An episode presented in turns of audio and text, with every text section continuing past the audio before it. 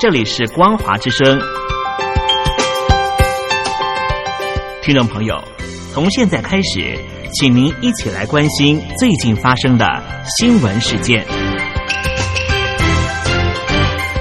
欢迎收听《光华随声听》。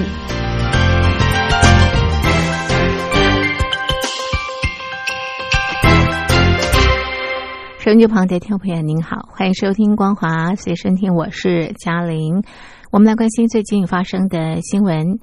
根据日本共同社报道，中国大陆稀土出口量从今年初开始明显下降，七月与去年同期相比大减百分之六十九。与北京对立加深的美国，有八成稀土依赖中国大陆，包括军事在内的高科技产业也依赖中国大陆稀土。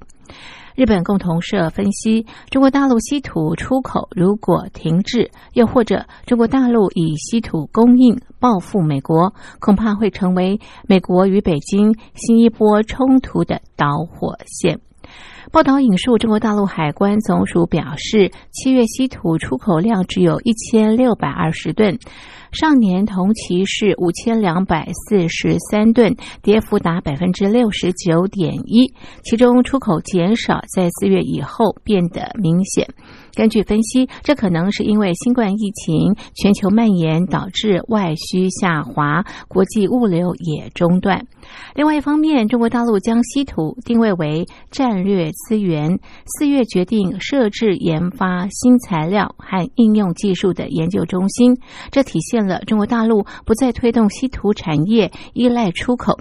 改为更多用于国内产业的政策转变。稍早之前，美国向台湾出售地对空拦截爱国者飞弹，北京宣布将制裁制造商美国洛克希德马丁公司。大陆环球时报还扬言，北京有可能限制向美国军工企业供应稀土。共同社指出，美国正推进找寻确保稀土供应的管道，减少依赖中国大陆，但据称短期内很难实现。中美曾计划十五日针对第一阶段贸易协议举行中美高层级会晤，美国贸易代表赖海哲与大陆副总理刘鹤拟出席，但协调遇阻。共同社指出，如果美方在北京购买美国产品方面感到不满，并发展为新一轮对北京的制裁，中国大陆也可能启动稀土出口限制。另外，根据香港经济日报报道，稀土被视为重要的战略资源，对冶金、石油化工、玻璃陶瓷、手机生产、电脑及互联网设备，还有农业等行业很重要。科学家近年每六项发明当中，就有一项与稀土有关。资料显示，中国大陆的稀土蕴藏量占全球百分之三十七，产量占全球百分之八十。中国大陆也是美国最大稀土来源地，百分之七十八稀土都是由中国大陆进口。再来是爱沙尼亚，比率只有百分之六，第三位是法国，比率只有百分之四。北京与美国原定十五日的第一阶段贸易协议执行审查会议延期。路透等媒体指出，原因是中共高层正在北戴河休假，同时举行非正式的北戴河会议，而且今年会议时间超长。十七日，中共中央政治局常委李克强、王沪宁以及陈希等多名政治局委员一起在北京开会亮相，引发今年北戴河会议结束的联想。根据《明报》报道，今年北京高层的北戴河休假特别长。中共总书记习近平及其他中共中央政治局常委自八月一日隐身之后，除了大陆全国人大委员长栗战书中间。返回北京主持会议之外，其他人到八月十六日都没有现身。在这之前，中共中央政治局常委曾经密集的在七月底露面。习近平及李克强从七月二十八到三十一日，每天都有公开活动。两人在七月三十一日还一起出席北斗三号全球卫星导航系统建成暨开通仪式。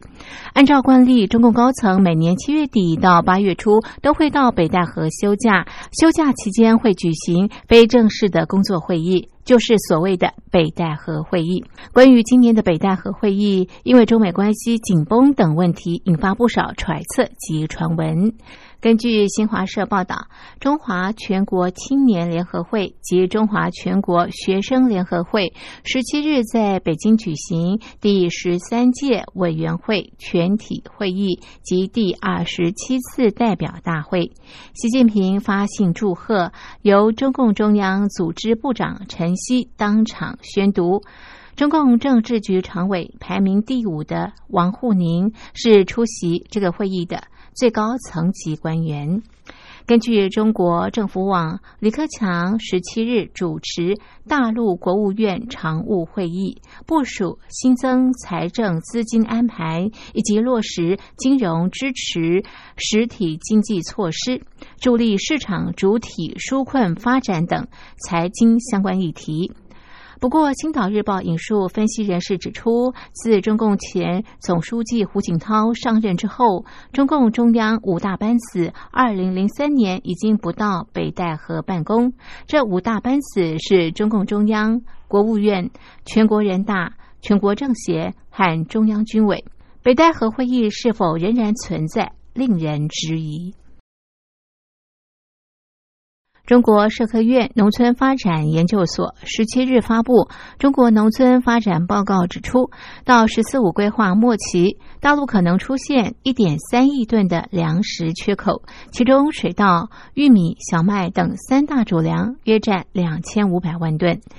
综合新闻网、人民网报道，这项报告还指出，“十四五”时期中国大陆农村发展的总体思路，首先是以确保国家粮食安全为前提。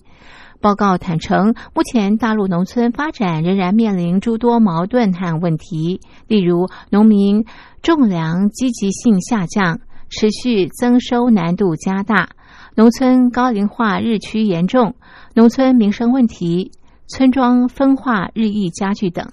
都需要高度重视。这项报告预测，到二零二五年，中国大陆全境城镇化率将达到百分之六十五点五。保守估计，新增加的农村转移城镇人口将超过八千万人。